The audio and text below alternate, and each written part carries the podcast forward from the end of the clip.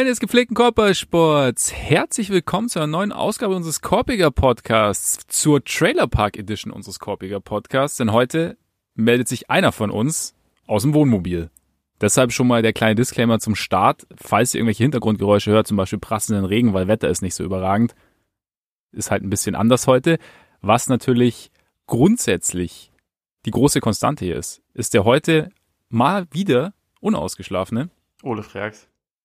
Mein Name ist Max Marbeiter und Ole, wir haben es geschafft. Wir haben endlich die Finals, es ist endlich losgegangen und ich habe gehört, du bist heute Nacht mal wieder früh aufgestanden und hast äh, direkt mehr oder weniger live geguckt. Wie war's? Ja, schon. Also äh, die das gute alte um vier aufstehen und dann so mit, indem man Auszeiten ein bisschen vorspult, irgendwann im vierten Viertel dann Und live Reviews. sein. Das ist ja, ja Reviews. In diesem Spiel war es zum Glück ja nicht ganz so schlimm, was das anging, aber Ja. äh, da gab es auch schon andere Vorfälle in diesen Playoffs, deswegen ist das mein, mein zeitsparender Tipp. Ähm, grundsätzlich war es gut, finde ich. Also es war ein, war ein sehenswertes Spiel. Es wurde am Ende halt ein bisschen, bisschen deutlicher, also beziehungsweise insgesamt in der zweiten Halbzeit wurde es ein bisschen deutlicher und Phoenix war schon eindeutig besser, aber gleichzeitig, ähm, wenn man weiß, dass Milwaukee irgendwie unter Mike Budenholzer fast immer irgendwie kein besonders gutes erstes Spiel macht, dann war das vielleicht auch ein Stück weit zu erwarten. Mich hat es erstmal sehr gefreut. Also gestern Abend kam, sickerte es ja schon so ein bisschen durch, dass Janis wahrscheinlich vielleicht doch noch irgendwie zweifelhaft fraglich könnte, könnte sein mitmacht. Also der Status wurde ja ein paar Mal, paar Mal verändert und dass er dann dabei war, hat mich schon gefreut. Das spricht für mich auch dafür, dass es äh, noch eine durchaus interessante Serie werden kann. Ja, ich fand auch, und ich meine, nachdem du Mike Budenholzer schon angesprochen hast, also ihm wird ja vorgeworfen, relativ ungern auf Dinge zu äh, zu reagieren, beziehungsweise unmittelbar zu reagieren, die so während des Spiels stattfinden. Diesmal hat er reagiert. Hat Er hat ganz umgestellt. viel ausprobiert, ja. Ja, also da kommen wir, kommen wir ja noch zu. Ich muss sagen, ich fand es auch gut. Ich meine, ich, ich bin natürlich schon ein bisschen traurig, dass ähm, es weder LA noch New York ist oder Rio oder Tokio. Also Ja, die ja. großen Märkte, die Großstädte fehlen mir schon ein bisschen. du sorgst dich Weiß auch um die Einschaltquoten, oder? Ja, absolut, absolut. Und weil ich meine, das Geile ist ja eigentlich immer bei diesen Big Market und so, ja, ich weiß schon, man, man kennt dann eher die Lakers und kennt dann eher die Knicks, aber eigentlich ist das scheißegal, wir wir sind ja eh in der Halle, ne? Von daher, du siehst ja, du siehst ja nichts von der Stadt. Ja, und Das eigentlich stimmt, ist doch wobei nur, manchmal gibt's schon Einspieler von draußen. ja gut, stimmt, so dieser, dieser, dieser Flug Richtung so. Halle, ne? Ja. Da ist natürlich auch Downtown LA das, das schönste Bild, das du so haben kannst. Ja, ja, ich, ich stelle mir vor, Also- in Downtown LA so ein Deer District auch aufgebaut wird. Das würde auch Ja, relativ genau. interessant aussehen, glaube ich. Auf jeden Fall, auf jeden Fall. Ähm, ja, Downtown LA. War jetzt gar nicht so spannend damals. Ich war einmal da. Weil rund ums Staples Center war es ganz nett. Ansonsten, glaube ich, gibt's aber andere Ecken in LA, die, die interessanter sind. Aber sonst, äh, ja, ganz kurz, diese, diese Big Market Diskussion, findest du die, ist die für dich sinnvoll? Oder? Also, ehrlich gesagt, dass im Ligabüro darüber diskutiert wird, macht natürlich schon irgendwie Sinn. Aber ich, also was ich immer nicht so ganz verstehe, ist, warum so viele Fans der Sportart sich deswegen Sorgen machen. Also wegen irgendwelchen Ratings-Thematiken, weil da kann es im Endeffekt ja egal sein. Aber also, keine Ahnung, ist, hast du das jetzt irgendwie über die letzten Tage viel wahrgenommen? Weil für mich ist das irgendwie, äh, in den letzten Tagen war es jetzt mehr, wir, wir fokussieren jetzt uns jetzt auf die Finals. Äh, ich habe es in den letzten Wochen so ein bisschen wahrgenommen, so als so ein bisschen klar war, okay, also wir haben jetzt noch die Hawks, beziehungsweise Atlanta ist ja relativ beliebt, aber wir haben halt eben noch die Bucks und wir haben die Suns vor allem und dann war ja auch, gab es ja auch so das Ding, ich glaube, äh, Stephen A. Smith ging ja irgendwann so, ja, aber krass, dann müssen wir irgendwie nach Phoenix und Milwaukee und alle so, boah, übel und keine Ahnung. Aber ja, ich würde halt die Diskussion generell um die großen Märkte, finde ich halt, also ich, ich habe halt immer so den Eindruck, dass das halt eigentlich ein hausgemachtes Problem, also dass die NBA sich dieses Problem halt einfach selber schafft, indem man das halt selber so sehr pusht. Also ich habe das, letztens das, auch das nochmal ist definitiv so. Also ich glaube, es, wird, es wurden auch über die letzten zehn Jahre halt eigentlich ungefähr so drei, vier Personen halt gepusht. Und Ja. also ich meine, LeBron hat auch in einem kleinen Markt sehr lange sehr gut funktioniert, aber da ist er jetzt halt nicht mehr. Und dieser kleine Markt ist ohne ihn halt quasi gar kein Markt mehr. Und äh, Ja, aber da können wir auch nur Joachim zitieren, ne? Also wer, wer will schon Urlaub in Cleveland machen, oder? Eben, Also. eben. Aber ich meine, dadurch ist es jetzt, ist man in, eine, in einer neuen Situation, aber ich meine, gleichzeitig haut die NBA ja momentan dann auch gerne irgendwelche Zahlen raus, dass äh, so, dass irgendwelche Rekorde geknackt wurden, dass die, dass die Viewership im Vergleich zum letzten Jahr total hochgeschossen ist und so. Also ich weiß nicht, Ja. im Endeffekt ist es, ist es letztendlich ein Problem, das, oder Problem in Anführungszeichen, womit die sich beschäftigen müssen. Ich äh, jetzt gerade nicht mehr. Nee, auf jeden Fall. Ich habe gestern, äh, ich habe die Tage auch, glaube ich, bei den Basketball Buds von The Athletic ähm, Podcast auch noch eigentlich ganz interessant gehört, äh, wo, wo halt auch einer dann meinte, so, ey, ich meine, im Endeffekt, ihr habt Devin Booker, ihr habt, ihr habt genug junge Stars, die ihr pushen könnt, ihr müsst keine Städte pushen. Also es gibt halt einfach, es gäbe ja, Möglichkeiten, absolut. dieses Thema eigentlich im Endeffekt, und deswegen habe ich auch hausgemacht gemeint. Du hast Booker Thema mit einfach, den Kardashian-Ties, du hast, du hast ja. Christopher Paulus, der ja durchaus auch ein bekannter Name ist, du hast Janis, der eigentlich die coolste Geschichte wahrscheinlich von allen NBA-Spielern hat. Also wenn man ja, so ja. diese äh, vom, ja, aber bei dem, wollen, bei dem wollen wir uns bitte darauf konzentrieren, dass er nicht werfen kann, okay? Ja, wobei, ich meine, das macht ja die Liga nicht. Das macht ja die Liga nicht. Das, das, stimmt, das, das wird teilweise ein bisschen medial natürlich gemacht, aber ähm, er hat ja auch, er war irgendwie, hat sein eigenes 60 Minutes Feature auch schon gehabt und so. Das ist ja eigentlich durchaus auch ein bekannter Name und so. Deswegen. Absolut. Ich finde auch, man könnte sich da häufiger dann irgendwie auch darauf besinnen. Wir haben jetzt diese beiden Teams, die stehen noch, äh, die haben sich das auch verdient, in die Finals zu kommen. Natürlich auch durch die Umstände, aber das ist jedes Jahr so, dass die Umstände eine Rolle spielen und die sind jetzt halt da. Also lass uns jetzt darauf konzentrieren. Und ich meine, das erste Spiel war jetzt vielversprechend. Äh, die beiden Spiele, die sie in der Regular Season gegeneinander hatten, waren auch total vielversprechend, weil sie jeweils ja. mit einem Punkt Unterschied waren. Und das halt zwei so der eigentlich interessanteren Offensiv- und Defensivteams der Liga sind. Also es ist eigentlich, finde ich, einfach ein sehr gutes Finals-Matchup. Das finde ich auch. Und deswegen sprechen wir heute auch intensiv drüber. Also natürlich werden wir uns so ein bisschen oder werden wir euch so ein bisschen unsere Eindrücke von Spiel 1 näher bringen. Dazu, äh, ihr habt es vielleicht mitbekommen, es gab noch keine Preview. Wir werden es jetzt so ein bisschen verschmelzen, die ganze Geschichte, und so ein bisschen euch, ja, bisschen darlegen, was uns, was wir jetzt aus Spiel 1 machen, beziehungsweise wo unsere Erwartungen vielleicht erfüllt wurden, wo wir denken, dass vielleicht irgendwie Anpassungen geben könnte. Und dann wollen wir noch ein bisschen auf diejenigen schauen, die jetzt leider schon im Urlaub sind. Auf die Hawks und auf die Clippers. Was kommt da im Sommer so auf die zu? Wie ist die ganze Saison einzuordnen? Und natürlich ganz kurz, bevor wir starten, noch der Hinweis auf unsere Patreon-Seite. Denn auf patreon.com slash Korpiger Podcast und Korpiger mit. Ah, eh. So sieht das aus. Da könnt ihr uns sehr gerne mit monatlichen Beiträgen unterstützen, wenn ihr das wollt. Und bekommt dafür extra Content. Also unser Format heißt da 25 Minutes or Less. Und äh, ich habe gehört, dass wir das während der Finals auch sehr regelmäßig auspacken werden und uns da so ein bisschen mit den einzelnen Spielen befassen werden wollen, um so ein bisschen unsere spontanen Gedanken dazu kundzutun. Also wenn ihr Lust habt, schaut da gerne mal vorbei. Und äh, da Zeit immer drängt, direkt rein. Spiel 1 ist durch. Und ich muss sagen, zum ersten Mal, ich bin da, ich halte da mit Howard Beck. Also das, ich finde es echt hart, wie, wie die NBA mit ihrem Finals-Logo umgeht. Also es ist nicht mehr auf dem Court. Es gibt es sieht auch mittlerweile nicht mehr schön aus. Es steht irgendwo nur YouTube TV an der Seitenlinie. Du hast es halt irgendwie auf dieser Plane, die so ein bisschen Fans und, und, und Teams trennen soll. Um, aber es ist, es ist, Entschuldigung. Also ich bin, ich bin weit davon, Traditionalist zu sein, aber irgendwo hört es auch bei mir auf. Weckt das bei dir etwa keine, keine romantischen Assoziationen oder so, wenn du da YouTube TV siehst? das in erster Linie eingeblendet ist. Warte, warte, nein. Okay, schade. Ja, bei dir? Ja, nee.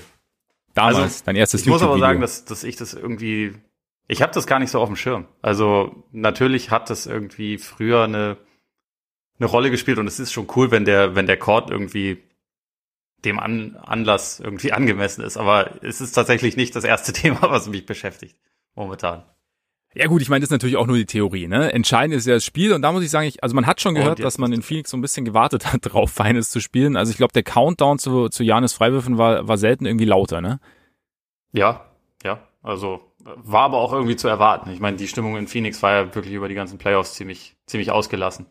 Ja, absolut, absolut. Und dann, was mich dann am Anfang überrascht hat, tatsächlich, ich meine, ich habe mir vorher, also so ein bisschen jetzt hier so die, die, die Grauzone zwischen Preview und Review, aber ich habe mir vorher natürlich schon irgendwie gedacht, ja, du hast jetzt irgendwie Jerry Holiday und äh, Jerry Holiday gilt ja als unfassbar guter Verteidiger und als ekliger Verteidiger und dann dachte ich mir, das macht, vielleicht würde es Sinn ergeben, ihn irgendwie gegen Chris Paul zu stellen und den halt so ein bisschen arbeiten zu lassen, direkt von Anfang an, dass er eben nicht so in die Serie reinkommt. Und dann stand am Anfang viel PJ Tucker gegen Chris Paul und um halt, es, ging ja, glaube ich, darum, so Switches und nach dem Pick and Roll irgendwie eine Antwort zu haben. Aber hat dich das, hat dich so diese, diese, dieser Matchup-Plan der Bugs am Anfang, hat der dich, hat der dich auch irgendwie überrascht? Äh, ein bisschen. Also ich hatte vorher auch gedacht, wahrscheinlich in erster Linie Holiday gegen Booker und ähm, nee, äh, Holiday gegen Paul und äh, und Tucker gegen Booker war so, ja. wie ich mir das äh, persönlich zusammengereimt hatte, weil ich mir dachte, wahrscheinlich wird man Middleton nicht so viel äh, nicht so viele Körner verschwenden lassen in der Defensive, das nächste, ne, ja. der Offensiv braucht. Aber ja, ich glaube, es ist halt letztendlich viel dem geschuldet, dass man eh dachte, okay, wir switchen relativ viel, deswegen müssen wir halt schauen, wer, wer kommt dann wie. Wenn sich Chris Paul halt einen Aiton ranholt, dann sollte Tucker theoretisch nicht ganz so überfordert sein im Duell mit Aiton, wenn er dann auf den switchen muss. War er dann häufig. Also deswegen, das hat nicht so gut funktioniert, aber ja. ich glaube, das war so die Idee. Aber ja. für mich hatte das, also gerade, gerade am Anfang, aber eigentlich auch über das gesamte Spiel viel halt von so einem klassischen Game One Thema, so dass man halt irgendwie, und das ist eigentlich nicht das Budenhäuser Thema, aber es ist für viele andere Coaches ja schon, so ein Ding, dass man im Laufe des Spiels halt vieles mal ausprobiert, mal schaut, ähm, was kann man vielleicht mal ausprobieren, um ein Team oder einen Spieler aus dem Rhythmus zu nehmen, was, äh, welcher Look, den, was muss man vielleicht mit der Zeit dann wieder rausnehmen. Also ich glaube nicht, dass wir in der Serie nochmal ein Lineup von sehen, wo Forbes, Connaughton und und Teague gleichzeitig auf dem Court stehen. das ist halt eigentlich, eigentlich, ja, ist es halt, ist es halt ein Witz. Aber ich glaube, da war schon einiges, was man vielleicht mit der Zeit dann so ein bisschen aufräumen wird. Und ich meine, wenn wir jetzt aufs erste Viertel schauen, da war ja Paul auch noch nicht drin. Also erst, das erste Viertel ist ja ohne Punkte geblieben, aber mhm. mit der Zeit haben die Suns, das finde ich ganz gut gemacht, dass sie halt eigentlich auf jeden, jeden unterschiedlichen Look, den die Bucks ihnen gegeben haben, dann eigentlich eine relativ schnelle Antwort gefunden haben. Was dann, was für Milwaukee wahrscheinlich am besten funktioniert hat, war dann Janis auf der 5, aber ich glaube, dass Janis auf der 5 momentan noch nicht oder grundsätzlich nicht die Lösung sein kann, dass er das irgendwie die ganze Zeit machen muss, schon gar nicht, nachdem er gerade von der Verletzung wiederkommt. Und äh, ja, deswegen, ich, ich denke, da wird noch ein bisschen, da wird noch ein bisschen weiter rumprobiert werden, auch von den Bugs. Ja, das ist, glaube ich, ein ganz guter Punkt. Irgendwie mit der, man weiß halt nicht genau, wie fit er ist. Also ich muss sagen, ich fand, er sah dafür, also für, für die Überstreckung des Knies, die wir alle bezeugen durften, sah er schon ziemlich gut aus. Also ja, gerade dieser Chase-Down-Block, ne? Hm? Dieser Chase-Down-Block. Dieser Chase-Down-Block. Genau, und ich fand auch so seinen Burst, es gab irgendwie, es gab im dritten Viertel mal, oder drittes, viertes Viertel mal kurz hintereinander zwei Szenen, in denen er irgendwie einmal gegen Crowder und einmal gegen, gegen Aiton wirklich halt klassisch schnell zum Korb gekommen ist und gut an beiden vorbeigekommen ist mit seinem acht Meter langen Schritt. Und das hat schon so ein bisschen daran erinnert. Das ist vielleicht natürlich die Frage, so inwieweit, also wie lange das Ganze dann irgendwie durchziehen kann und wie oft das Ganze funktioniert. Und ich glaube, da stimmt schon, ist ein guter Punkt. Ich meine, auf der 5 hat der Budenhauser, glaube ich, sogar selbst auch nach dem Spiel gesagt, dass das eigentlich irgendwo, ja, so die, die vielversprechendste Erkenntnis war oder das, das vielversprechendste Line-up. Hm, jetzt halt, bei Budenholzer frage ich mich natürlich, ich meine, du hast auch schon gesagt, ganz untypisch, so viel out und so. Vielleicht hat er sich halt alles, also es war so sein Masterplan die letzten Jahre, wenn er dann mal in den Finals steht, dann richtig auszupacken. Wahrscheinlich. Und keiner rechnet damit. Wahrscheinlich. Weißt du? Ja. Deswegen halt diese ganzen Adjustments während des Spiels. Aber was ich ganz interessant fand, so bei den, bei den Suns auch, also man kommt ja auch irgendwie oft dazu, dann zu sagen, so, wow, okay, sobald du Mismatch-Hunting betreibst, kommst du so ein bisschen von deinem eigenen Plan ab und es gerät so ein bisschen ins Stocken. Und was ich bei den Suns irgendwie relativ beeindruckend fand, dass sie sich die Mismatches schon rausgepickt haben, aber man irgendwie zu keiner Zeit so den, den, den Eindruck hatte, dass sie das so ein bisschen einbremsen in ihre Offense oder dass sie dann plötzlich nicht mehr die Dinge machen, die sie, die sie eigentlich können. Oder so, dass plötzlich irgendwie so ein bisschen, ja, einfach eigentlich der Wurm drin ist, weil man irgendeinen Vorteil ausnutzen will und man deshalb was macht, was man eigentlich nicht gewohnt ist. Ja, ich würde sagen, die Suns sind auch ein Team, was sich nicht wirklich, also wenn die Mismatches handeln, dann gehen sie damit nicht wirklich aus ihrer Komfortzone raus, weil vieles mhm. auf, äh, von ihrer Offense basiert halt einfach auf, auf Pick and Roll und aus dem, aus den Überzahlsituationen und aus den Vorteilen, die daraus entstehen. Deswegen, die weichen dadurch ja nicht irgendwie komplett von ihrem Gameplan ab, wann sie das machen. Und ja.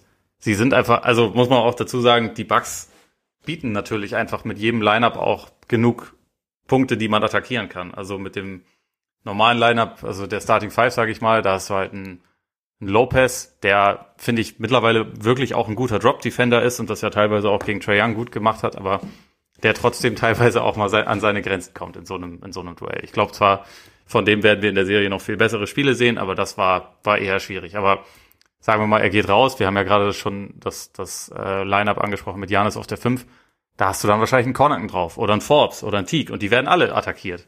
Portis wurde mehrfach heftig attackiert in diesem Spiel. Mhm. Es gibt einfach genug ähm, Punkte, die man attackieren kann und die Suns haben halt zwei Ballhändler. Die haben nicht nur einen, der dann irgendwie alles machen muss, sondern sie haben zwei, die exzellent darin sind, solche, solche Situationen dann auszunutzen. Sie haben auch einen Payne, der das ja teilweise auch noch gut macht. Und da halt wirklich vieles irgendwie auf diesem, wir holen uns jetzt einen günstigen Gegenspieler, den tanzen wir ein bisschen auf, spazieren zu unserem Spot und dann nehmen wir dann entweder einen Wurf oder die Hilfe kommt und dann finden wir jemanden in der Ecke, der wahrscheinlich frei ist und das ist erstmal unsere Offense oder wir finden den Rollman, der DeAndre Ayton ist, der am Korb relativ schwer zu verteidigen ist, weil er weil er ein Gigant ist und sich sehr gut bewegt und einen guten Touch hat. Das ist halt einfach letztendlich ihr System und das ist ein sehr, sehr gutes System. Also vor allem auch sehr playoff-tauglich, würde ich sagen. Ja, es sieht bis jetzt irgendwie ganz gut aus. Also da, also gerade so Lopez finde ich halt insofern interessant, als dass, dass man sich ja da vor, oder ich mir auch vor der Serie so ein bisschen Gedanken gemacht habe, ob er nicht den Suns dann theoretisch auch wehtun kann. Also ich meine, wir haben ja quasi nach Janis Verletzung letzte Woche haben wir auch darüber gesprochen, dass jetzt vielleicht der Moment gekommen wäre, um, um Lopez so ein bisschen mehr wieder im Post zu füttern, da so ein bisschen seine alten Stärken wieder rauszukramen irgendwie. Und hat er in, in Spiel 5 dann auch, war er ja relativ dominant am Brett. Ja, da war dann, auch, auch viel als Cutter, ne? Also es waren ja gar ja. nicht unbedingt alles jetzt irgendwie Postplays, aber er war ja. halt einfach in Korbnähe total, genau. total effizient, weil sie ihn richtig eingesetzt haben.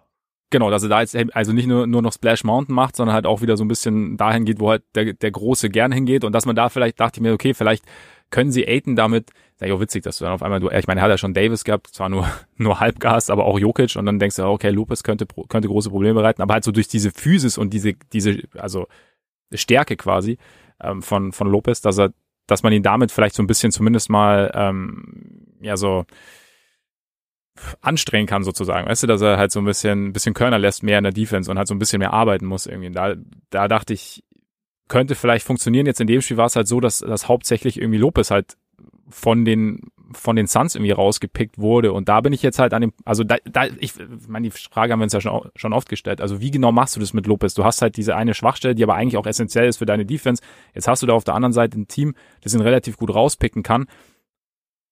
Ist es dann sinnvoll zu versuchen, ihn vorne mehr einzusetzen, dass du das so ein bisschen mehr aufwiegen kannst? Oder geht es dann einfach nur darum zu sagen, okay, wir müssen die Minuten irgendwie verteilen und wir, wir nehmen einfach, was wir von ihm bekommen können?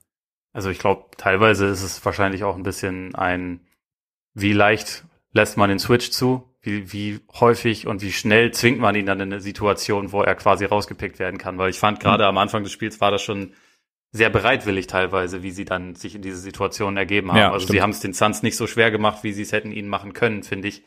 Ähm, in so eine Lopez muss gegen den Guard verteidigen, äh, Guard verteidigen Situation zu kommen. Und ich glaube, da kann man was ändern. Ich kann mir eigentlich, oder beziehungsweise sagen wir es mal so, ich finde, was die Bugs gerade an Wings von der Bank bringen kommen, ist so schlecht ist jetzt übertrieben, aber unterdurchschnittlich und eigentlich, also nur bedingt Finals tauglich dass man jetzt nicht sagen kann, Lopez, der echt wichtig dafür war, dass sie an diesen Punkt jetzt gekommen sind, den nehmen wir, den lassen wir jetzt noch weniger spielen. Ich finde 23 ja, Minuten ja, ist schon wenig, dass er im vierten Viertel gar nicht gespielt hat, finde ich schon, finde ich schon irgendwie bemerkenswert. Also ich mag auch dieses Janis auf der 5 und zum Closen finde ich das auch okay, aber insgesamt denke ich schon, dass Lopez eine größere Rolle haben sollte, einfach weil die Spieler, die ihn sonst ersetzen können, einfach nicht so gut sind und weil die auch Schwachstellen haben. Und Lopez in diesem Spiel war er offensiv in der ersten Halbzeit über über gewisse Strecken der beste Bug.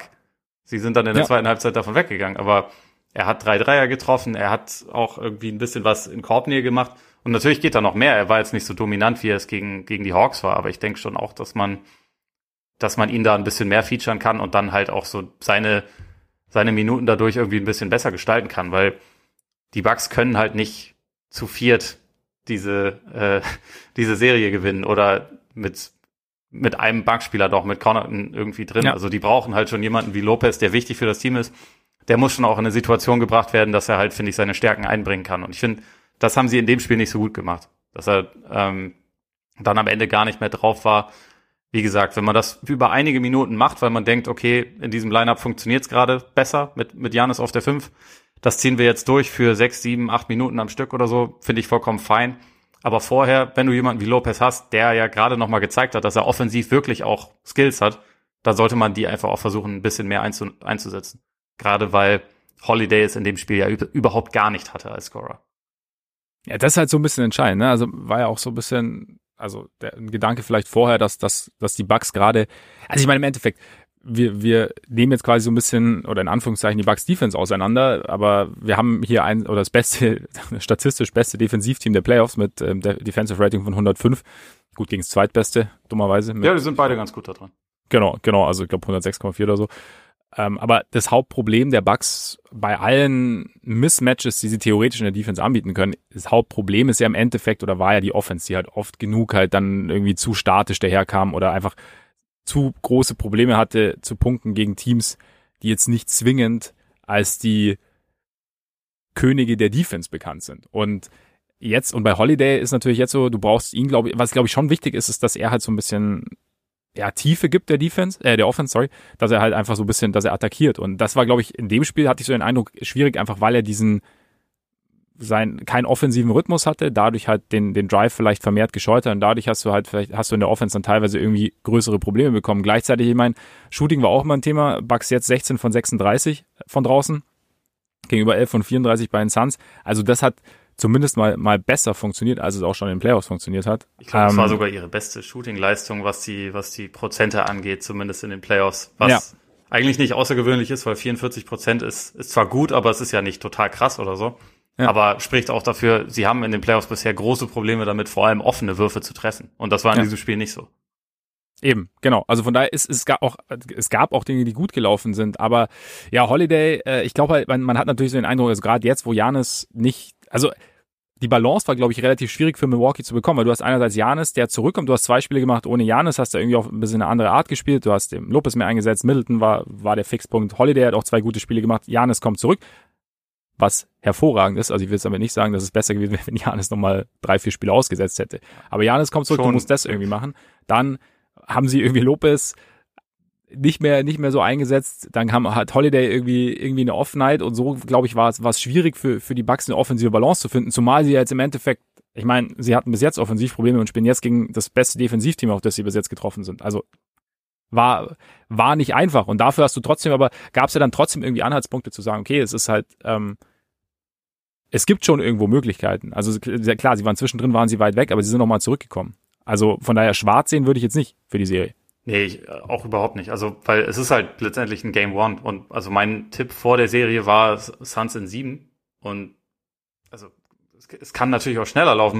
Milwaukee kann es auch gewinnen, aber ich finde auch, auch wenn das Spiel am Ende recht deutlich war und also Phoenix insgesamt schon mehr gezeigt hat und auch wirklich, also wir sollten das vielleicht auch noch mal kurz erwähnen. Chris Paul mit einer ziemlichen Überleistung mal wieder. Ja. 32 Punkte, 9 Assists, 12 von 19 aus dem Feld. Also vor allem auch den Dreier schon wieder exzellent getroffen, wie er auch in, in Spiel 6 gegen die Clippers. Aiton mit 22 und 19 bei seinem Finals-Debüt schon auch relativ geil. David Booker. Da übrigens natürlich klar, klar, dass eben Chris Paul das 2020-Spiel versaut hat, ne? indem er den Rebound da kurz vor Schluss Fand aus der Hand hat. auch relativ lustig. Ja. Also, also irgendwie zehn Sekunden vor Schluss. Booker hat ihn ja dafür dann sogar angemault. Das fand Recht. ich auch relativ lustig. Zu Recht. Ja, ja, absolut absolut. Aber so auch äh, irgendwie selbst ein 2015-Spiel mit 80 Prozent aus dem Feld in den Finals so als so insgesamt haben das Kareem, Wilt und Russell schon mal geschafft in den Finals und als ja. Debüt, also als erstes Spiel nur Kareem. So, dass die, die äh, Gesellschaft ist nicht schlecht. Aber genau, worauf ich hinaus wollte, Phoenix sah in dem Spiel aus wie das bessere Team, aber das heißt noch nicht so viel. Also es ist erstmal ein Spiel, es ist gut, das erstmal auf der auf der Habenseite zu haben, aber das heißt für mich jetzt noch nicht, das ist eine klare Angelegenheit. Also gerade, weil ich auch denke, wenn du deinen wichtigsten Spieler dann zurückbekommst nach ein paar Tagen Pause und vor einer Woche noch dachtest, hat er ja sogar selber gesagt, dass er erstmal dachte, er, er muss ein Jahr aussetzen, also Janis, okay. äh, und jetzt dann irgendwie wieder zur Verfügung steht. Und man aber, also alle Mitspieler ja auch nicht genau wissen, was bekomme ich jetzt denn von dem, also an welchem Punkt ist er gerade in seiner, in seiner Fitness, wie sehr vertraut er auf dem Knie, also ist ja schon jemand, der dann auch mal teilweise so ein bisschen Bullyball auspacken kann, ist er dazu gerade in der Lage. Natürlich musst du dann als Team auch erstmal feststellen, wie funktioniert das? Also wie, wie können wir uns jetzt gerade wieder anpassen? Also gerade, du hast ja gesagt, so Middleton und Holiday hatten halt zuletzt auch einen Lauf und so. Und das, äh, das ist dann immer so ein Thema. Also gerade bei Holiday ist es ja schon über die ganze Saison auch immer so ein bisschen das Thema gewesen, wenn, wenn Janis auf der Bank saß, wurde Holiday auf einmal ziemlich aggressiv. Und das, was sie auch in den Playoffs noch nicht unbedingt wirklich dauerhaft hinbekommen haben, ist, wie kriegen wir das hin, dass wenn beide gleichzeitig auf dem Court sind, dass Holiday trotzdem aggressiv bleibt. Und das ist ja. halt immer noch eine Herausforderung. Und das musst du jetzt halt kurzfristig meistern, wenn du halt auch wirklich eine Stunde oder zwei vor Spielbeginn letztendlich wahrscheinlich erst erfährst, okay, Janis ist dabei. Nicht so einfach. So, von daher, ich würde es jetzt mal nicht ausschließen, dass das im Lauf der, der Spiele auch ein bisschen besser wird, weil klar, Phoenix ist auch ein Team, was sich defensiv gut unter Druck setzen kann. Also sie haben halt einfach gute Leute, auch für die, für die Scoring-Optionen der Bucks haben sie überwiegend Leute, die das einigermaßen verteidigen können. Wobei Janis natürlich der Faktor ist, wo das nicht so ist, aber ja. wie gesagt, Janis kam gerade erst zurück. Janis hat das große Fragezeichen. Ja, ich fand auch, sie haben, also ich meine, Middleton hat auch ein gutes Spiel gemacht. Äh, war, also der. Ja, in der zweiten der, Halbzeit fand ich. Ja. In der ersten fand ich ihn so ziemlich überhastet, teilweise. Da hat ein bisschen, da hat es ein bisschen so erzwungen, fand ich auch so. Ja. Dann irgendwie auch so, gerade da war so ein bisschen auch so dieses, dieses Mismatch-Hunting dann irgendwie, wenn er auf einmal dann gegen, gegen Payne stand und dann irgendwie so einen Fallaway-Baseline-Jumper so halb hinterm Brett eigentlich schon genommen hat. Also war jetzt, ist nur ein Beispiel, aber das, das war so ein bisschen stellvertretend dafür. Im Endeffekt, was ich fand, die Suns haben es ihm halt insofern schwierig gemacht und da kommt man dann natürlich auch wieder auf die Offense der Bucks zu sprechen oder auf die, oder beziehungsweise da wirkt sich dann wieder so ein bisschen diese, diese Statik oder dieses Statische der, der Bucks Offense aus. Das halt, ich hatte so ein bisschen das Gefühl, oder öfter mal das Gefühl, dass quasi, also Middleton hatte dann quasi seinen eigenen Verteidiger und so ein, zwei andere haben so, so sich so langsam in, in seine Richtung bewegt, sozusagen. Dass die Suns immer so quasi noch so einen Plan B und einen Plan C in der Nähe hatten, sollte irgendwas funktionieren, quasi bei ihm oder generell bei den, bei den besseren Scorern der, der Bucks. Und da, ja, keine Ahnung, ich meine, jetzt, die Suns sahen, finde ich, schon, schon irgendwo dominant aus, auch weil, ähm, ja, weil sie ja so viele Möglichkeiten haben, auch weil, also auch ihre Rollenspieler Druck auf die Defense, ich meine, du hast gerade den, den, den defensiven Druck angesprochen, den die Bucks ausüben können, aber ich finde auch ihre Rollenspieler können in der Offense Druck ausüben, dadurch, Ja. dass sie so viel cutten, wie Bridges, wie, wie ähm, Bridges Johnson, und Cameron Cam Johnson. Johnson. haben beide richtig, richtig starke Spiele gemacht.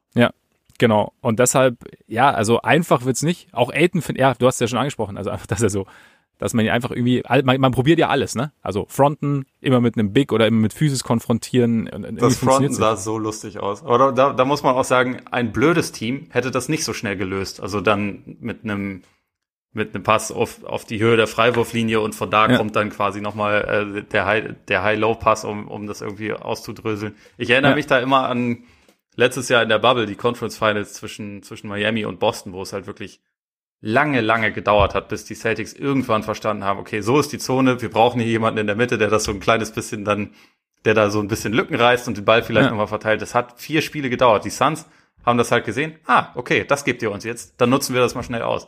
Und das spricht Ja. halt, also das war auch einer der Gründe wahrscheinlich der Hauptgrund, warum ich die, die Suns gepickt habe, weil ich einfach denke, dass die haben halt einfach eine sehr, sehr hohe kollektive Intelligenz und sie spielen halt sehr einfach auf einer Wellenlänge. Und da, also vor allem Bridges ist da, finde ich, hervorzuheben, immer wieder mit seiner, mit seiner Aktivität, auch wenn er den Ball in der Ecke fängt und den Ball, äh, den Wurf nicht hat, dann passt er ihn weg und bleibt aber nicht stehen, sondern cuttet dann und beschäftigt Ja. die Defense halt auf die Art und Weise immer weiter. Und das ist wirklich etwas, was, was man, finde ich, nicht so häufig sieht, weil mittlerweile, also gerade, gerade auch auf dem höchsten Niveau sind ja häufig Teams dann doch sehr, sehr top-heavy. Also die laufen natürlich auch alle ihre Plays und so, aber häufig ist es ja schon so, eigentlich sind zwei, drei Spieler die Leute, die dann so ziemlich für alles verantwortlich sind. Und die Suns haben natürlich auch ihre, ihre Big Dogs, sozusagen, mit, mit Paul und Booker. Aber es ist halt alles so ein kollektiver, äh, kollektiver Einsatz. Und alle Bewegungen abseits des Balles ermöglicht halt auch das, dass dann Chris Paul an seinen, an seinen Spot am, am Elbow immer und immer wieder marschieren kann und da nicht vier Verteidiger sich auf ihn ziehen, weil die anderen auch irgendwie beschäftigt sind und er dann letztendlich ein Matchup hat. Und das, das finde ich, also deswegen schaue ich den Suns auch wirklich unfassbar gerne zu. Ja, macht mir auch Spaß, auf jeden Fall. Was natürlich noch mehr Spaß, Spaß macht, sind offene Finals. Was sind jetzt so deine, ja, also deine Aussichten oder so? Oder wo würdest du jetzt am ehesten an der Schraube drehen? Also ich hatte zum Beispiel auch irgendwie so ein bisschen, ich weiß nicht, so ein bisschen damit gerechnet, dass, dass die, die Bucks sich vielleicht so ein bisschen bei den, bei den Clippers ein bisschen was abschauen. Also gerade vor, vor der Serie war ja auch so die Midrange-Geschichte war ja ein Riesending. Okay, die Bucks spielen Drop-Coverage. Switch mittlerweile natürlich auch, also sie haben dann ja auch, also viel geswitcht in dem Spiel, aber sie spielen gern Drop Coverage. Jetzt kommen, das funktioniert gegen viele Teams, jetzt kommen aber natürlich zwei Teams.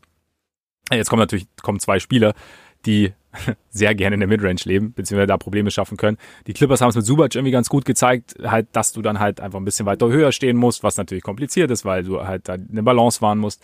Gleichzeitig gab es dann eben so diese, diese Geschichte, dass du gegen, gegen das Pick and Roll mit Aiton so ein bisschen weiter absinkst, dass er nicht mit Anlauf kommen kann, aber dann erstmal auch so ein bisschen auf so eine Wand kommt. Ähm, Jetzt ist die Frage, also ich weiß nicht, sind es, sind es für dich Optionen, wie man so ein bisschen, wie das die, wie die Bucks es noch ein bisschen, die Suns ein bisschen, ein bisschen mehr stoppen können, oder ist dann die von dir angesprochene kollektive Intelligenz der Suns dann einfach doch zu hoch, um dass, dass sowas dann nochmal wirkt?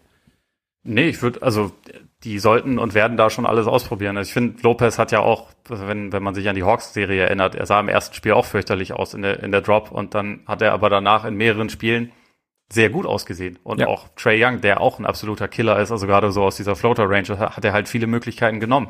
Und es geht ja nicht darum, alles zu nehmen, weil das geht sowieso nicht, sondern es geht, glaube ich, ein bisschen mehr darum, dass sie halt versuchen müssen, mehr Würfe in die, so auf die Rollenspieler zu verteilen. In diesem Spiel hat es natürlich überwiegend gut geklappt, abgesehen von Jay Crowder, der 0 von 8 geworfen hat, aber ähm, äh, so Paul und Booker haben halt zusammen 40 Würfe genommen und viele davon, also gerade die, die Paul genommen hat, waren halt so seine Lieblingswürfe. Und ich glaube, da muss man halt einfach ansetzen und schauen, wie können wir ihn zumindest da irgendwie ein bisschen schneller unter Druck setzen, dass er dann vielleicht den Ball abgeben muss, dass er einen Wurf mehr unter Druck nehmen muss.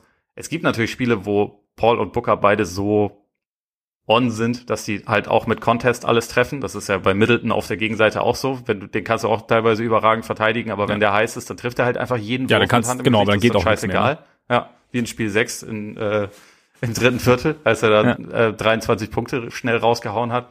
Das gibt's. Aber man kann es, glaube ich, schwerer machen, als sie es in dem Spiel gemacht haben. Und also, dass man vielleicht versucht, ein bisschen mehr, mehr noch in Richtung Crowder, Bridges und dann vielleicht auch Payne zu forcieren und, und es, also Booker und Paul werden schon ihre Würfe bekommen, aber es sollten ein paar weniger sein. Und also ja. auch die, die Freiwurfdiskrepanz sollte vielleicht nicht ganz so krass sein. Das Bucks 9 von 16, Suns 25 von 26. Noch ein Nicht-Shoutout an Jay Crowder, der es am Ende kaputt gemacht hat. Das ist halt auch krass. Er hat den, den höchsten Plus-Minus-Wert von allen Spielern, also mit plus 19. Einen Punkt, 0 von 8, 0 von 5 Dreier. Das ist irgendwie, das zeigt nun mal wieder Plus-Minus ist für die K2. Jeff Teague hat auch ein positives Plus-Minus und Jeff ja. Teague war nicht ganz so positiv in dem Spiel. Ja gut, ich glaube, in der Rolle ist es einfach entscheidend, wann du genau auf dem Platz stehst. Ja. Also und in welcher in welcher Phase. Da geht es gar nicht mehr nur so um die Mitspieler. Aber ja, Jay Crowders Wert äh, war, war sicherlich da, aber den letzten Freiwurf, das war, war natürlich bitter. Ja, aber noch kurz, weil du wegen, wegen Ansätzen gefragt hast. Ich glaube, ja. äh, Rotation wird sich wahrscheinlich wieder ein bisschen verändern. Also ich glaube, die, die Minuten von Janis werden hochgehen, wenn er kann. Ich glaube, die Minuten von Lopez sollten hochgehen. Ich brauche nicht eine halbe Stunde Connaughton auf dem Feld, auch wenn er offensiv ja teilweise ganz gut aussah, defensiv halt nicht. Und es, es ist wirklich, es ist wirklich ein bisschen schwierig bei dem, was die Bugs von der Bank haben. Aber also weil halt einfach eigentlich wäre offensiv ist Portis der beste Spieler, den sie von der Bank reinbringen können. Der ist aber wiederum in diesem Duell noch viel, viel mehr gefundenes Fressen, defensiv, als es, als es ein ähm, Lopez ist. ist. Also wurde auch ein paar Mal, sah das schon relativ finster aus wie Paul, vor ja. allem für den ja. einen Layup einfach an ihm vorbeispaziert ist. Das, das ist halt einfach, ist einfach schwierig aber für ihn. Teague ist kein guter Backup mehr, es tut mir leid. Forbes ist halt einfach defensiv auch ein großer Schwachpunkt. Wenn er seine Dreier trifft, ist das schon mal positiv, aber er, er trägt halt sonst nicht so viel bei. Und das ist ja. halt einfach, das ist schon eine Herausforderung, da die Rotation irgendwie so anzupassen, dass es, dass man halt diese Minuten dann auch trotzdem irgendwie einigermaßen positiv gestalten kann.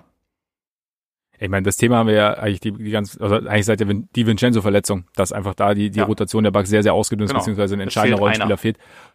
Ja, genau. Und ich habe bei bei Portis denke ich mir nur, keine Ahnung, kannst du den, kannst du den neben Janis stellen, quasi, wenn Janis eher auf dafür, wenn du quasi nur Portis als Schwachstelle hast, dass du dann gerade, dass das gerade dann bei sowas, bei so einer, also bei, bei so einem Layup wie bei Paul, da fehlt dann natürlich auch die Hilfe, ne? Das ist natürlich dann auch so ein Ding. Klar. Also dann, weil, also ja. man kann ja davon ausgehen, dass äh, Kollege Paulus an, äh, an Bobbele vorbeizieht, also darf da auch jemand warten. Das sind dann vielleicht auch einfach Momente, in denen dann kurz halt äh, die Defense irgendwie gepennt hat, aber. Genau, gab's auf jeden ja, Fall. Also ich bin, bin bei dir. Es ist, es ist nicht so einfach zu finden, einfach weil halt bei den Bugs dann doch viele, viele Spezialisten dabei sind. Also Forbes, Portis, ähm, und beziehungsweise Leute, die du halt, die du dir theoretisch rauspicken kannst und die sonst irgendwie dafür prädestiniert sind. Aber ja, im Endeffekt sind schon die ganzen Playoffs und klar, die Bucks sind, nicht, sind selten auf ein perfektes Team getroffen. Die Suns sind jetzt also sind auch kein perfektes Team, aber sind wahrscheinlich so nah dran, wie man in den diesjährigen Playoffs kommt. Deswegen ist es kompliziert, aber ich denke auch, dass man da, wenn die Rotationen sich so anpassen, dass es da auf jeden Fall Möglichkeiten gibt. Und im Endeffekt, wie gesagt, es ist ja schon mal gut, dass Budenhauser probiert. Und ja. Dann. Und also wenn Holiday nicht so eine krasse Offenheit hat, dann kann man vielleicht auch, dann ist, kann man auch dieses Spiel wahrscheinlich offener gestalten. Also es, es ja. fühlt sich ja nach einem so ein Spiel dann immer alles viel schlimmer und viel deutlicher an, ja, ja, als genau. es in Wirklichkeit genau. dann ist. Genau. Aber dann mal kurz, Aber, weil ich habe ja meinen offiziellen Pick abgegeben, du glaube ich nicht. Von daher, was, was nee. ist denn dein, also was war dein Pick, was ist dein Pick jetzt? Ja gut, ich meine, es war natürlich immer relativ, also ich habe jetzt einen kleinen Vorteil, weil ich jetzt zumindest mal sagen kann, dass ich äh, sehe oder weiß, dass Janis dabei ist. Ja. Vorher war es natürlich immer so die Frage. Also ich habe äh, grundsätzlich trotzdem Richtung Suns tendiert, einfach weil, weil ich bei den Suns weniger Schwächen sehe oder weniger klare Schwächen sehe. Und deshalb würde ich jetzt, ich gehe jetzt, ich meine, du hast Suns in sieben, ich gehe jetzt mal auf Suns in sechs. Und äh, Christopher Paulos als Finals MVP? Ja, wahrscheinlich. Ich meine, das hast du ja auch schon in deiner, in eurem Expertenpanel bei, bei Spox hast du es ja auch schon angesprochen. Das Narrativ ist einfach zu schön. Der, der Point Guard endlich auf dem Olymp. Ja. Sehr schön. Ich habe gestern, und, gestern auch, ich weiß gar nicht mehr wo, äh, irgendwo gehört, Chris Paul könnte in den Finals 8 und 5 im Schnitt auflegen. Er würde trotzdem Finals MVP werden, wenn sein Team gewinnt. Und also Ja, das war seine Aura. Ja, und ich meine, das wird mit dem Schnitt nicht passieren, weil er jetzt schon mal 32 Punkte vorgelegt hat. So, das, ja. das war schon mal ein absolutes Topspiel. Und also auf dem Niveau ist es dann ja auch vollkommen okay. Aber ich denke halt auch sonst, wenn, wenn Booker mehr beitragen würde zum Sieg der Suns, würde trotzdem Chris Paul Finals MVP werden, weil man sagen würde, das, was Booker da macht, das ist wegen Chris Paul. Ja, Chris Paul hat ihn dahin getragen. Ja, genau. Was dann ja. alles, es ist alles ein bisschen viel, aber gleichzeitig denke ich mir, Chris Paul hat es irgendwie für das Gesamtwerk seiner Karriere ist es dann, ist es dann irgendwo auch okay. Deswegen rege ich mich nicht darüber auf, aber ja sag ich mal, wenn ich ein Suns-Fan der ersten Stunde wäre, würde es mich vielleicht so ein bisschen nerven, dass ich denke, okay, ich schaue jetzt hier seit fünf, sechs Jahren Booker und verteidige ihn gegen die ganzen Hater. jetzt, und jetzt läuft hier alles und alle sagen nur, das liegt nur an Chris Paul. Weil es liegt wahrscheinlich auch ein bisschen an Devin Booker und an DeAndre Ayton selbst. Ich, ich denke auch. Ich denke auch, dass sie einen Beitrag dazu leisten, vor allem gerade zu dem, was sie unmittelbar individuell machen. Aber ja, also es ist wahrscheinlich, es ist wahrscheinlich dann tatsächlich, wenn er, wenn er Finals MVP wird, so ein so ein Lifetime Award dann auch egal wie, wie die Serie läuft, aber es wird schwer, also auch nach Spiel 1, gerade nach Spiel 1 muss er, glaube ich, schon extrem einbrechen, sollten die Suns gewinnen, dass dann irgendwie Booker oder Aiton oder schönste, also schönste Story meiner Meinung wäre natürlich Campaign Finals MVP, passiert nicht, aber wäre natürlich noch schöner. Oder Frank aber, the Tank. Oder Frank the Tank natürlich, klar. Aber ja, ich, ich muss sagen, ich habe ich hab tatsächlich aber auch schon so ein bisschen, also ich, während seiner ganzen Karriere war ich immer so ein bisschen hot and cold, was Chris Paul anging, aber ich habe gerade gerade habe ich wieder so ein bisschen Christopher Paulus Fatigue. Also nicht, nicht von ihm als Spieler, aber von dem Narrativ außenrum. Also ich, wie du sagst, ich kann das nachvollziehen und ist alles okay, aber ich merke schon auch so langsam, wie es mich so ein bisschen, mich so ein bisschen piekst und ich mir denke so, boah, krass, es nervt. Ja, ja, das, ich, ich dachte mir schon, dass, dass du irgendwann diesen Punkt erreichst. Finde ja. ich auch okay. Bei mir ist es noch nicht gekippt, aber ich, ich kann es mir auch vorstellen. Obwohl ich, ich bin schon, ich betrachte mich schon sehr lange als Chris Paul Supporter, deswegen ist ja. es, äh, ist es okay. Aber ich, ich verstehe schon auch, warum einen das teilweise dann, warum das so irgendwann ein bisschen viel sein kann gerade. Ja. Ich meine, jetzt kannst du nicht mehr abspringen. Und ich meine, was, ja, ich was man halt auch sagt. Ne, eben, eben. Und was man auch sagen muss, also ich meine, immerhin, du hast mich, du hast mich, glaube ich, mittlerweile echt fast endgültig äh, auf die Trey Young-Seite gezogen. Also von daher ist das ist schon mal. Also ich bin, ich muss sagen, ich habe ich hab mittlerweile, ähm, ich bin, bin den Hawks und Trey äh, positiv gestimmt. Also sie haben, also vor allem Trey und das Team haben, haben mich überzeugt. Das ist irgendwie ganz, das ist irgendwie ein ganz, ganz cooler Haufen eigentlich. Finde ich auch. Also ich fand vor allem auch, dass sie als, äh, als Trey sich verletzt hat und dann für Spiel 4 nicht zur Verfügung stand, ich glaube, da hätten, da hätte es wahrscheinlich auch das eine oder andere Team gegeben, was dann so ein bisschen den Kopf in den Sand steckt. Und haben sie halt nicht, sondern sie haben da letztendlich den, den Bugs nochmal in den Arsch getreten. Also weil die Bugs, glaube ich, auch selber wiederum das Spiel viel zu lässig angegangen sind und dann letztendlich diese, diese Janis-Verletzung in einem Moment passiert ist, wo er versucht hat, alles zu korrigieren in, äh, äh, mit ja. eigenen Aktionen, also und da halt irgendwie völlig überpaced ist. Und also ich meine, war trotzdem eine Freak-Injury, kann immer passieren, aber war halt irgendwie unglücklich. Aber da, da hat Atlanta halt irgendwie, obwohl zu dem Zeitpunkt ja wirklich nicht mehr viel für sie sprach, irgendwie nochmal gezeigt, okay, wir, wir probieren es jetzt einfach nochmal und er wirklich nochmal ein richtig starkes Spiel gezeigt. Am Ende hat es dann natürlich nicht gereicht. Ich meine, im letzten Spiel hat Trey es ja nochmal versucht, aber da, da sah er natürlich jetzt auch nicht aus wie Trey Young, sondern ja. äh, wie irgendjemand sonst hat dann natürlich nicht mehr funktioniert. Aber insgesamt finde ich auch schon eine sehr beeindruckende Postseason und auch eine, die mir ja auch die Augen geöffnet hat. Also ich fand ja, ich fand Young ja vorher jetzt auch beim besten Willen nicht schlecht. Ich habe ja auch gesagt, er sollte ein All-NBA-Team, wo Leute noch meinten, das geht ja gar nicht. Ähm, Unter anderem ich. Ja, genau. Da fühle ich mich halt mittlerweile bestätigt, aber trotzdem, obwohl ich ihn positiv gesehen habe, so krass, wie er jetzt in diesen Playoffs gespielt hat, habe ich ihn ja selber nicht gesehen. Also von ja. daher, er hat mich ja auch nochmal wirklich krass positiv überrascht. Und das gilt für das gesamte Hawks-Team. Also natürlich hatten sie im Endeffekt auch Glück, dass sie gegen ein ziemlich dämliches Sixers-Team in den Conference Finals, äh, Conference Semifinals gespielt haben und deswegen da eine Runde weitergekommen sind. Aber das sagt sich so leicht und da muss man halt trotzdem ja auch erstmal diese Serie gewinnen und das haben sie halt ja. geschafft und auch auf eine sehr chaotische Art und Weise. Ich, es ist zwar immer noch so, dass wenn ich so zurückdenke, wie konnte das eigentlich passieren, dass Philly diese Serie verloren hat, da bin ich immer noch teilweise so ein bisschen, bisschen am Rätseln. Aber sie haben es nun mal geschafft und sie haben ja. auf jeden Fall wenn man bedenkt, wo sie am Anfang der Saison waren, wo halt irgendwie einige Leute geholt wurden, auch in der Free Agency, und man dachte, okay, hier starten die jetzt den Angriff. Also so den, ähm, die, die wollen jetzt irgendwie oben mitmischen, dann erstmal einen ziemlich katastrophalen Saisonstart gehabt und dann sind sie aber voll durchgestartet und das war jetzt auf jeden Fall eine absolute Overachiever-Saison. Ich bin jetzt halt mal sehr gespannt, wie es weitergeht, weil sie halt, die meisten Leute, die sie haben, sind ja fix unter Vertrag, aber John Collins halt nicht der ist jetzt Restricted Free Agent, der will anscheinend gerne einen, einen Maximalvertrag haben, weil er hat, glaube ich, vor der Saison irgendwie, was war das? Glaub, fünf Jahre, Jahre 90, 90, oder vier Jahre 90. Ja, genau, vier Jahre 90 so. hat er, glaube ich, abgelehnt. Das heißt, also das deutet ja an, in welche Richtung es gehen würde. Finde ich eine spannende Entscheidung, weil ich ihn als Spieler schon mag und mir gleichzeitig immer nicht ganz sicher bin, kann man dem jetzt einen Maximalvertrag geben? Aber das ist halt das, was jetzt ansteht. Und ich glaube, sie müssen jetzt halt auch bewerten. Und das ist, glaube ich, für so ein Front Office auch nicht so leicht.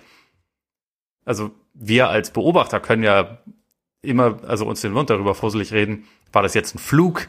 Haben die, ähm, sind die nur durch Glück so weit gekommen? Diese ganzen Scheißdebatten, die eigentlich keiner hören ja. will.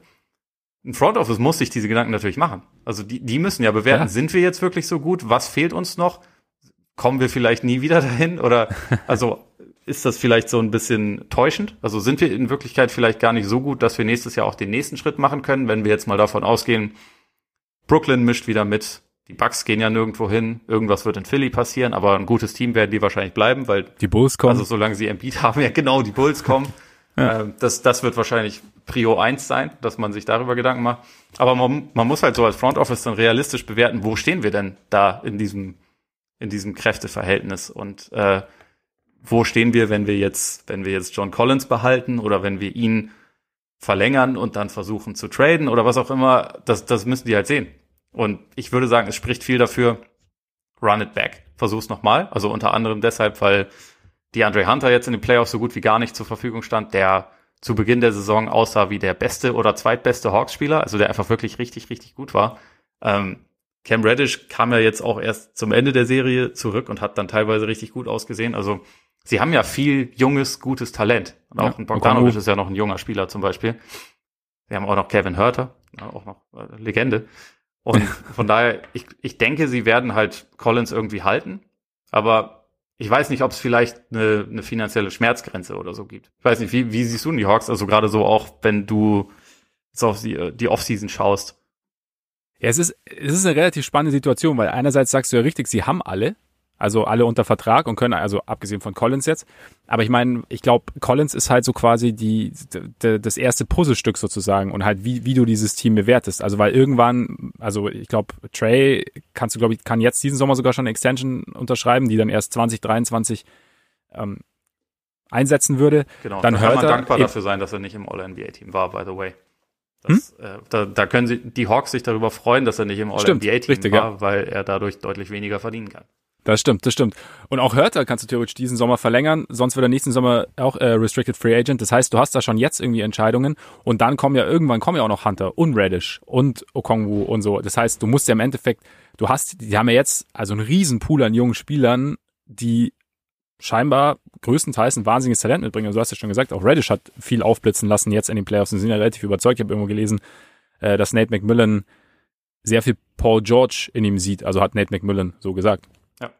Und klar, ist natürlich auch immer ein, ein netter Vergleich und schnell gezogen und so. Und man lobt gerne seinen eigenen Spieler auch drei Meter weiter als jetzt vielleicht einen anderen Spieler. Aber trotzdem sind die, sind es ja alles Geschichten. Das heißt, wenn du jetzt quasi, wenn du jetzt mit, mit Collins groß verlängerst, wenn du nicht 100% überzeugt bist, dann heißt es ja hinten raus, dass du eventuell mit jemand anderem nicht verlängern kannst, beziehungsweise jemand anderem nicht den Betrag bieten kannst, den er gern hätte. Also ich habe auch ein Interview gelesen oder halt so ein paar Sätze vom, vom Besitzer, der dann eben auch gesagt hat, also wir wollen hier ein gutes Business führen natürlich. Das heißt, wir werden nicht alle Spieler halten können und im Endeffekt, also da ging es dann auch irgendwann um Tax, das war bei The, bei The Athletic was, Ähm, und äh, da ging es auch irgendwann um die Tags und ob sie die halt bereit wären zu zahlen. Die sagen halt für ein, und da sind wir auch wieder an dem Punkt, den du vorher angesprochen hast, eben wie sie es eben selber sehen, ob es ein Flug war oder ob sie wirklich so gut sind. Für ein durchschnittliches Team zahlen wir keine Tags. Für ein sehr gutes Team, wenn wir dann Tags zahlen müssen, so be it, hat er dann gesagt. Also, und da ist, glaube ich, Collins halt eben so dieser erste, dieses erste Puzzlestück oder diese erste Dominostein. Und ich meine, ich habe mich auch, also ich habe mich auch gefragt, war es jetzt eben, war das irgendwie so eine einmalige Chance? Also auch weil du, weil ja sozusagen die Veteranen, die dieses Jahr noch sehr gut waren, wie jetzt Gallinari, wie jetzt Williams, nicht, dass sie nächstes Jahr nicht mehr so gut sind, aber da lässt ja vielleicht irgendwann auch die Fitness so ein bisschen nach. Das heißt, vielleicht kommen dann auch Teams, die sich die besser rauspicken können in der in der Defense. Ich glaube, bei Williams läuft sogar der Vertrag aus, oder? Also Williams läuft, ja, Williams läuft aus, richtig, richtig. Da sind sie genau, da sind sie glaube ich auch in Gesprächen, wie es weitergehen kann.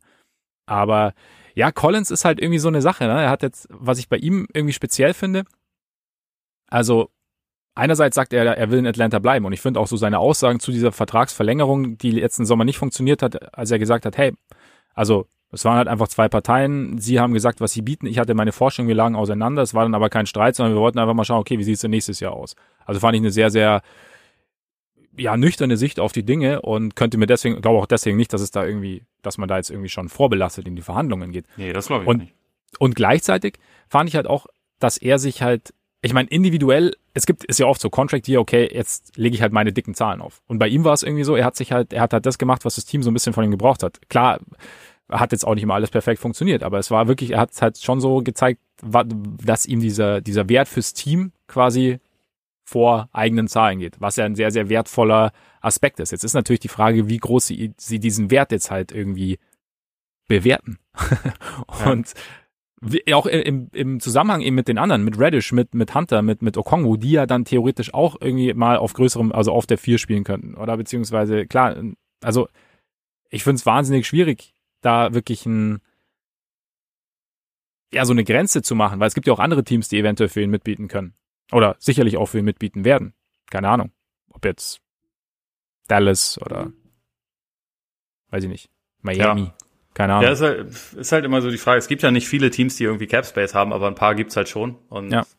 letztendlich denke ich aber, im Endeffekt wird so laufen, er kriegt irgendwo ein Offersheet, unterschreibt das und Atlanta wird das matchen. Das ich meine, also auch, auch gerade für, für Hunter und Co. muss das ja erstmal noch nichts heißen, weil man kann ja auch ihn dann traden, wenn es bei ihnen, dann, also bei Absolut, ja, ja, den klar, anderen dann klar. zum Beispiel um einen neuen Vertrag geht. Aber ich finde auch, dass er im Lauf der Playoffs, also nicht ganz so auf dem Level von Young, aber trotzdem schon auch viel für sein eigenes Standing getan hat, weil also über die ersten Jahre war er ja jemand, der hat diese Zahlen aufgelegt, von denen du sprichst. Also war, im Prinzip war glaube, vor allem sein, sein zweites Jahr in der NBA war ja im Prinzip so ein klassisches Contract Year, weil er da halt ja. irgendwie sehr, sehr laute Zahlen aufgelegt hat. Ich glaube, er war ja sogar bei 2010 oder so am Ende, aber ähm, er hat halt jetzt gezeigt, dass es teilweise defensiv wirklich funktioniert hat. Also ich meine, er hat, er hat sich teilweise mit Embiid aufgerieben, wo man jetzt auch dachte, da muss er echt Kanonenfutter sein und war er teilweise auch, aber er hat halt dieses Duell irgendwie angenommen und er hat offensiv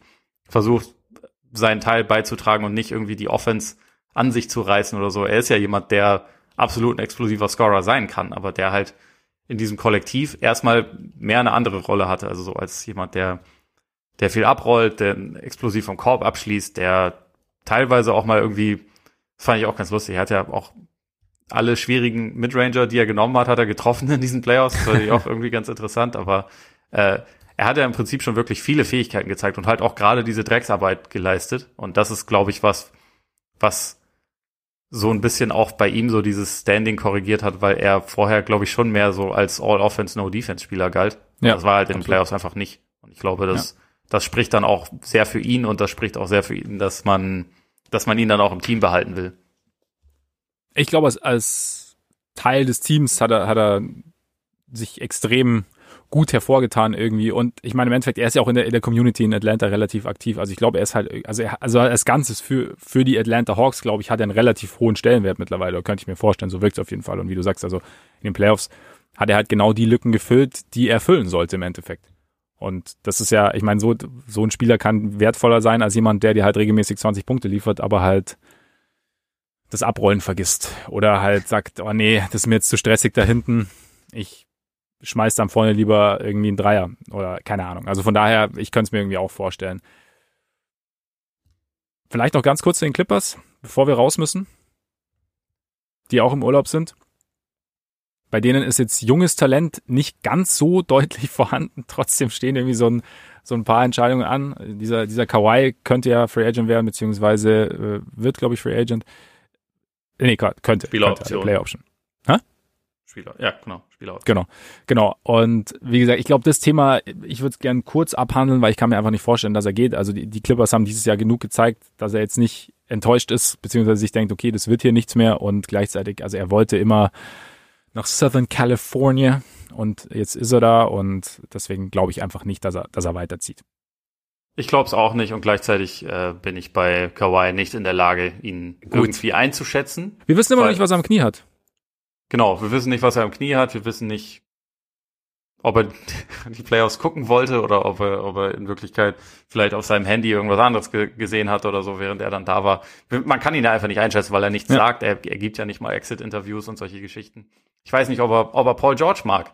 Ob er vielleicht sagt, so, das war schon gut in diesen Playoffs, jetzt ist sein Wert hoch. Raus mit ihm. Bringt mir wen anders. Bringt mir Damian ja. Lillard. Und wenn nicht, dann gehe ich nach Dallas. Was auch immer. Also ich glaube das alles nicht.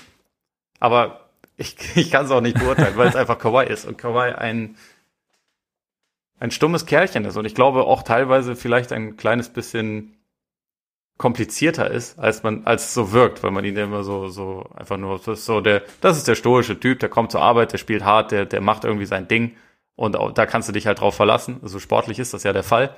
Aber bei allem drum herum, irgendwie mit San Antonio, auch mit Toronto, wie lange sich das alles dann gezogen hat und wo, wo es dann am Ende nicht geklappt hat. Also ich bin da einfach dann quasi nicht, nicht restlos überzeugt und gleichzeitig glaube ich aber natürlich auch, dass er ja. bei den Clippers bleibt. Also ich denke, der wird halt wahrscheinlich einen 1 plus 1 Vertrag machen und dann nächstes Jahr, ähm, wenn er, glaube ich, die zehn Jahre Off-Service hat und Bird Rights, dann kann er halt einen viel fetteren, längeren Vertrag noch unterschreiben. Ich nehme an, dass er dann das machen wird.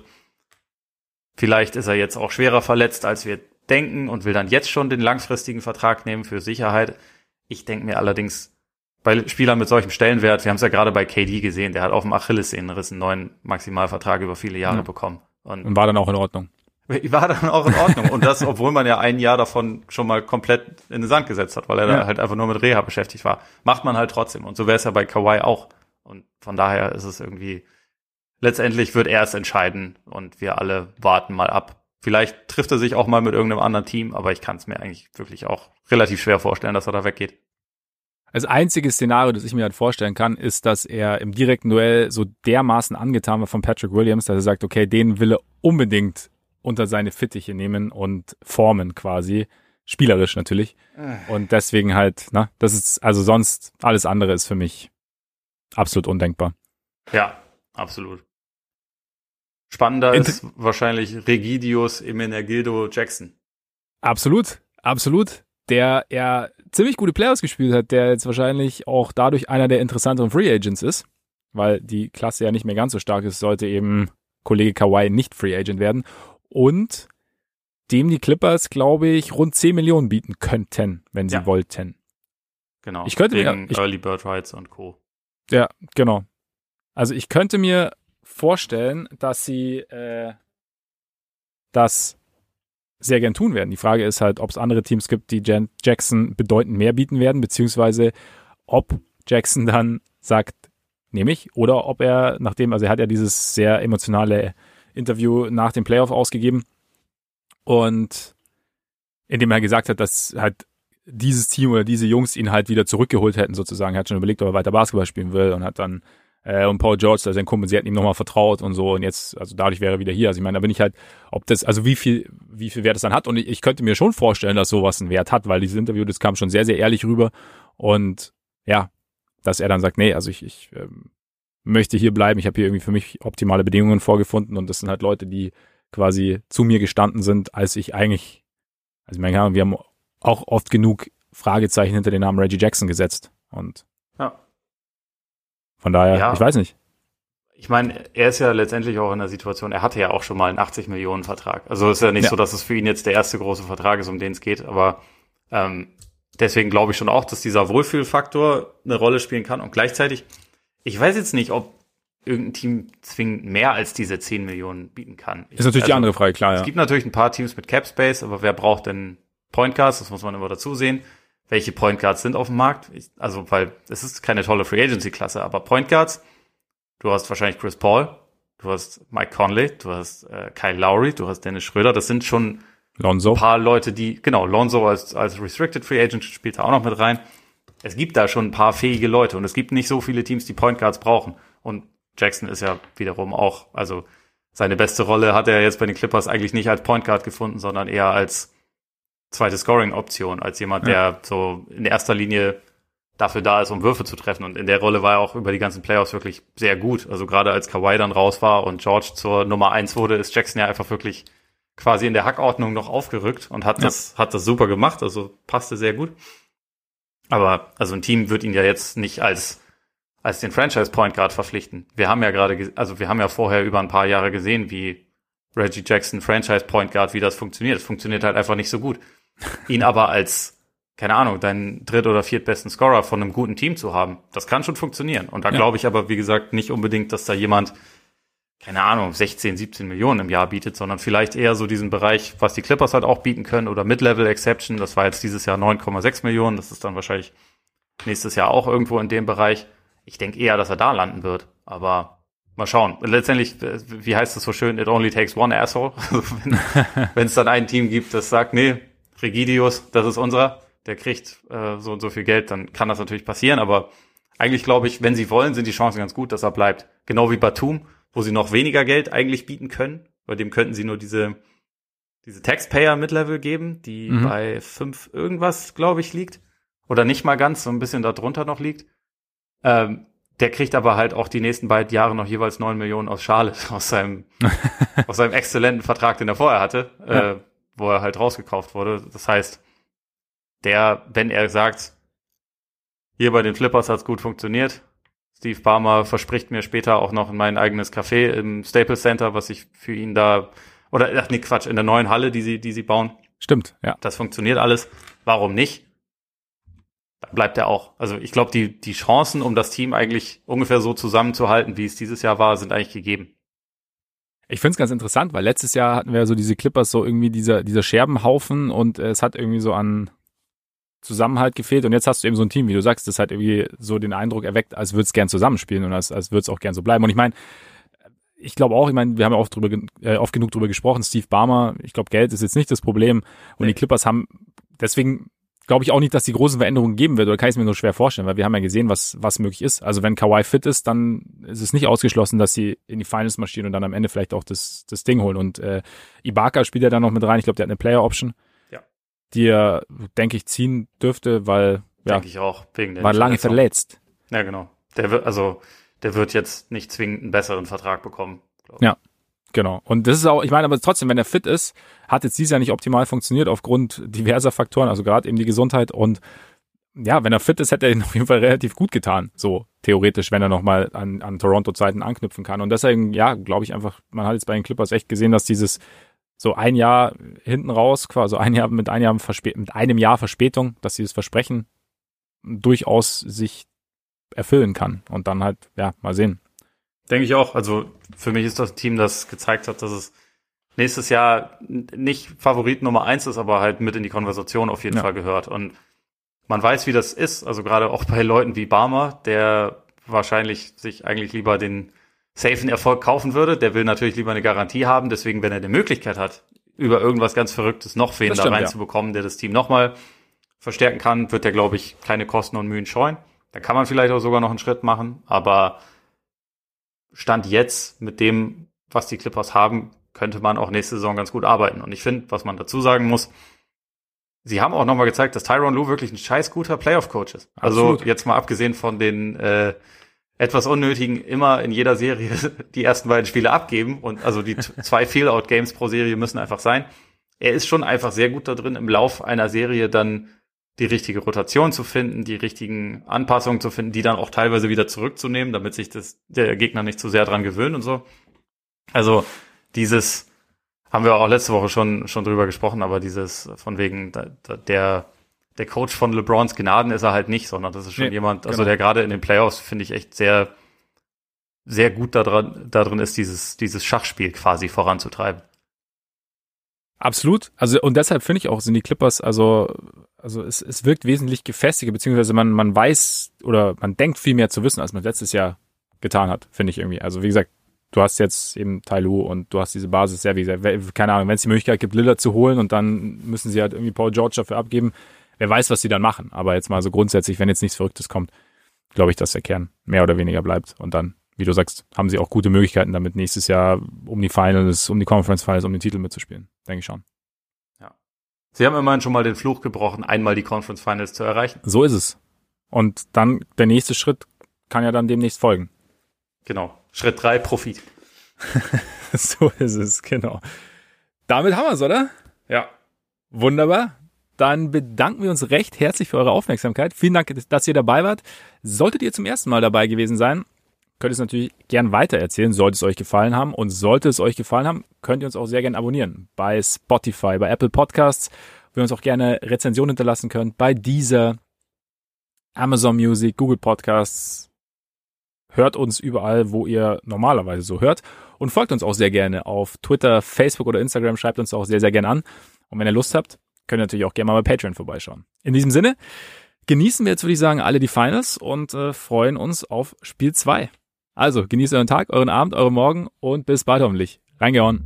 Reingehauen.